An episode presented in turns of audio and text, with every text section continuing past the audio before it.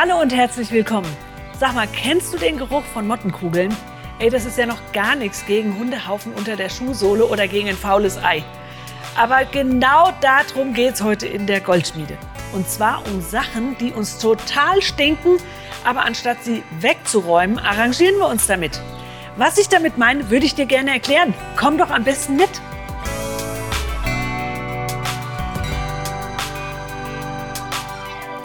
Also, es ist ja ganz egal, ob es sich um dieses faule Ei handelt oder den Hundehaufen unter der Sohle. Wir gehen ja auch gar nicht weiter ins Detail. Es kann auch ein Mülleimer sein. Irgendwie stinkt's immer. Aber das Ding ist, es gibt in jedem Leben, in deinem Leben, in meinem Leben, gibt's immer wieder Dinge, die uns total stinken. Das kann zum Beispiel so eine Familienfeier sein, auf die wir überhaupt keine Lust haben. Weil wir wissen, oh Mann, da wird meine Mutter sein oder da wird mein Vater sein oder eins meiner Geschwister. Es kann auch auf der Arbeit sein, wo du nicht mehr gerne hingehst, weil dich dein Chef, ähm, weil du meinst, dass dein Chef dich auf dem Kicker hat oder was auch immer, deine Kollegen. Es kann in der Nachbarschaft sein. Es gibt immer wieder Situationen, die uns ganz gewaltig stinken. Das kann zum Beispiel sein, dass die Leute irgendwas, also entweder Familie oder auf der Arbeit oder sonst wo, dass sie gesagt haben, ey, du bist mir im Weg, jetzt Verschwind doch endlich mal, ich wäre viel besser ohne dich dran. Dinge, die dich verletzt haben. Vielleicht haben sie auch Sachen nicht gesagt oder getan, die du gerade gebraucht hättest. Vielleicht, ach, wie gut, dass du heute da bist. Und wenn du mich mal brauchst, dann bin ich für dich da. Und die meinen das auch noch. Das ist doch der Hammer. Also das gibt so viele hunderttausend Möglichkeiten in unserem Leben, wo wir enttäuscht werden können, wo wir verletzt werden, wo wir allen Grund haben, bitter zu werden. Ist es so? Ja, es ist so. Aber dann ist eben die Frage, was mache ich damit? Ich kann das Ganze ignorieren. Ich kann mir eine Klemme auf die Nase setzen und so tun, als wäre es nicht passiert und als würde das alles nicht stinken. Ich kann aber auch die Sachen anpacken und sie aus dem Weg räumen, die in meiner Macht liegen. Und darauf möchte ich heute ein bisschen zu sprechen kommen. Ich habe in meinem Leben immer mal wieder Situationen gehabt, wo ich gedacht habe, diesen Tag möchte ich am liebsten aus dem Kalender streichen. Das ist so schrecklich gewesen heute und ich möchte es am liebsten unter den Teppich kehren und so lange warten, bis es nicht mehr weh tut. Und dann hoffe ich, dass die Zeit alle Wunden heilt. Aber ich sag dir mal was, das funktioniert einfach nicht. Es funktioniert nicht. Es ist die Frage, wie ich richtig damit umgehe. Ich möchte an dieser Stelle mal eine Behauptung in den Raum stellen. Und zwar, dass das innere Aufräumen zu 95 Prozent mit Vergebung zu tun hat. Und jetzt schalt bloß nicht ab, weil du das Wort Vergebung hörst und weil du denkst, du weißt ja schon alles. Bitte lass mich dich noch ein bisschen mehr provozieren. Ich habe nämlich ein paar Verse gefunden, die nicht ich gesagt habe, sondern die in der Bibel stehen. Man höre und staune. Was würdest du sagen, wenn man den Vers, was du sähst, das wirst du ernten, auf die Vergebung anwenden könnte? Was du sähst, das wirst du ernten. Das lesen wir im Galater 6, Vers 7.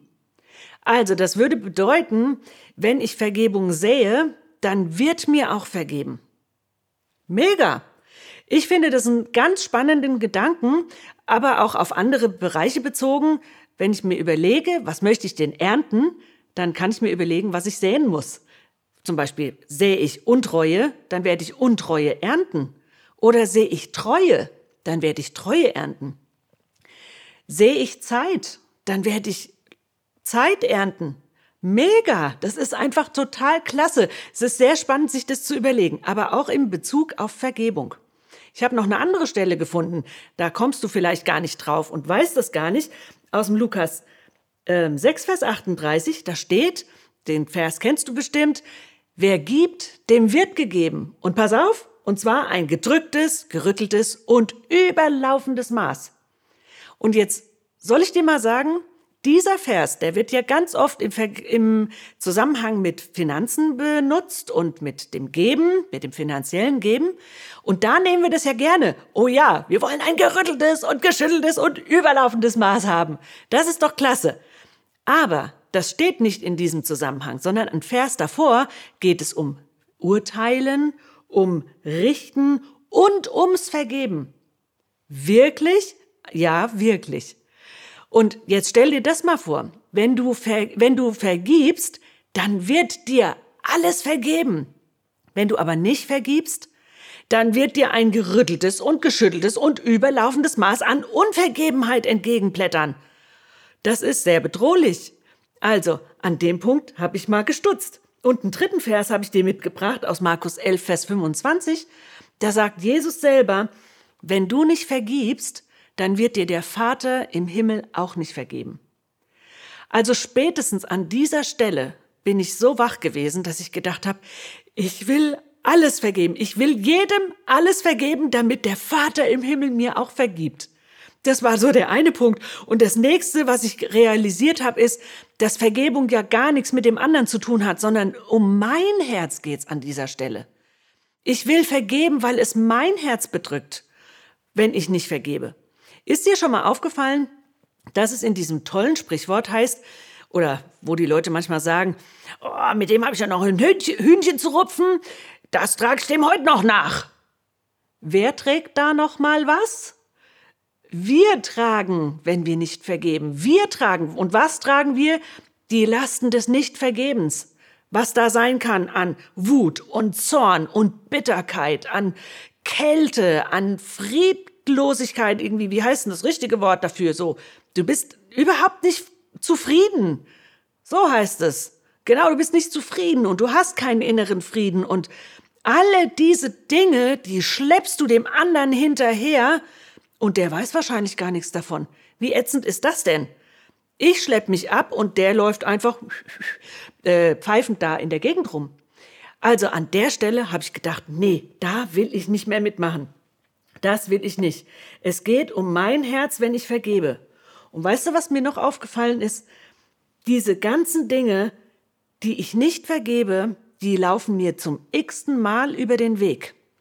Wenn ich nicht meinem Vater oder meiner Mutter vergebe, dass sie damals so und so mit mir umgegangen sind oder mich streng behandelt haben oder wie auch immer, was sie damals gesagt oder getan haben. Wenn ich das nicht vergebe, habt ihr schon mal gehört, dass, oder hast es vielleicht selber schon mal gesagt, dass du gesagt hast, ich will nicht so werden wie meine Mutter, ich will nicht so werden wie mein Vater. Und was passiert? Wir werden genau so. Warum? Weil wir nicht vergeben, weil wir nicht loslassen.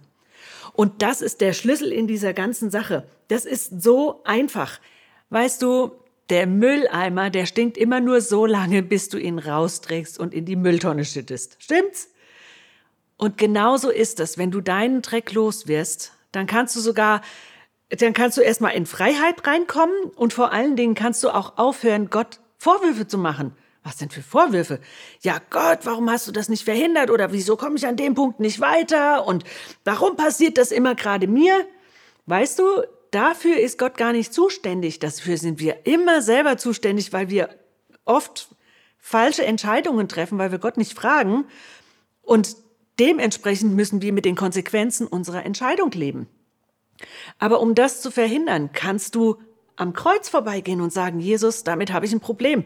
Ich will ein Tauschgeschäft mit dir machen. Bitte gib mir was anderes dafür. Und heute ist ein Tag, wo du Leuten vergeben kannst, die jetzt dir direkt in deinem Herzen sind, wo du genau weißt, da ist noch so ein dicker Balken drin, den will ich jetzt raushaben, weil ich immer wieder drüber stolper.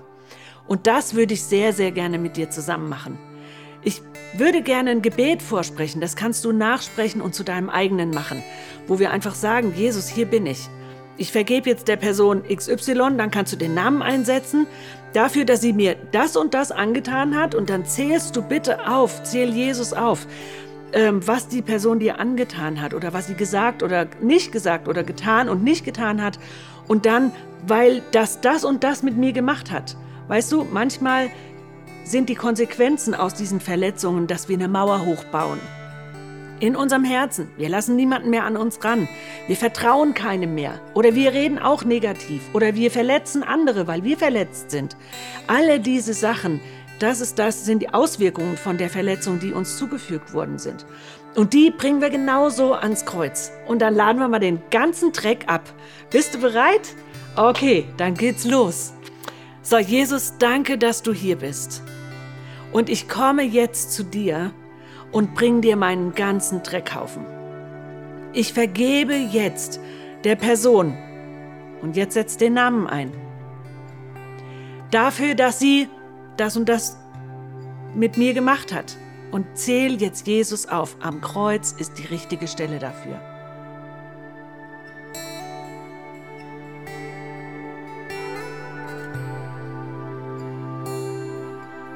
Und ich gehe jetzt noch einen Schritt weiter. Das hat das und das mit mir gemacht. Zähl Jesus auf. Ob du eine Mauer aufgerichtet hast oder ob du wütend bist, ob du negativ redest, was auch immer diese Dinge sind, bring sie genauso zum Kreuz, zu Jesus.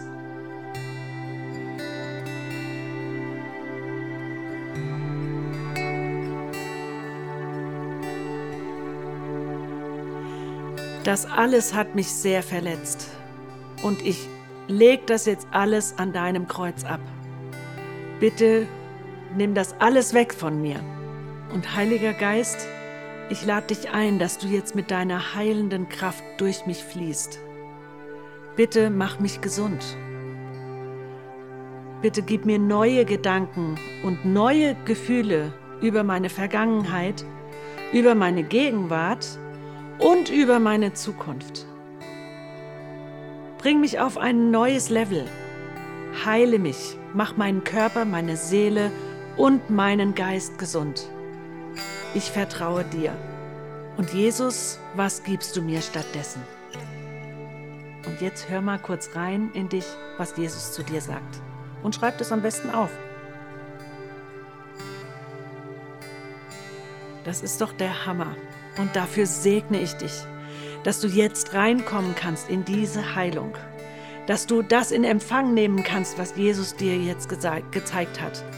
Ich bete, lieber Heiliger Geist, dass du jeden hier äh, mit deiner heilenden Kraft berührst und dass du neue Sichten und neue Offenbarungen gibst, neue Einsichten gibst und dass du die Herzen und besonders die, die Emotionen und die Erinnerungen mitheilst. Danke, dass du so großzügig bist dass du uns vergeben hast und dass wir auch anderen vergeben dürfen, so wie du uns vergeben hast. Und dafür segne ich dich, dass dir dieser Prozess so richtig Freude macht, weil du in die Freiheit reinkommen kannst. In Jesu Namen. Amen. Diese Schritte, die wir eben gemacht haben, sind deine Action Steps. Lass die doch am besten zu einem Lebensstil werden, weil das ist so mega, wenn du vergeben kannst, lastenlos wirst und wieder geheilt wirst. Dann kannst du nämlich ganz anders reden und anders denken. Wir fangen mit dem Denken an, anders reden und anders handeln.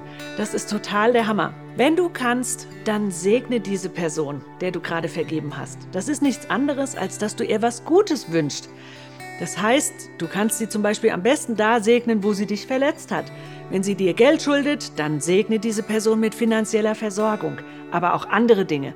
Du kannst auch eine Person segnen mit guten Beziehungen oder mit mit äh, Freude im Leben, mit Stärke, mit Kraft, egal was dir gerade einfällt. Segne sie mit guten Dingen. Und vergib ihr so lange, bis du merkst, da ist kein Vorwurf mehr in deinem Herzen. Dann weißt du, dass die Vergebung komplett ist und dass deine Heilung komplett ist. Dann kann dir das Gleiche nochmal passieren, aber du kannst ganz anders drüber denken, du wirst anders reden, du wirst auch anders handeln. Das ist ein ganz, ganz großer Vorteil. Manche Dinge gehen ganz einfach und die kannst du alleine machen. Je nachdem, wie tief es ist, kann es auch sein, dass es gut ist, wenn du diesen Prozess mit jemandem zusammen anfängst, zumindest. Falls du eine Gemeinde vor Ort hast, dann such dir doch dort jemanden, der mit dir diesen Prozess geht.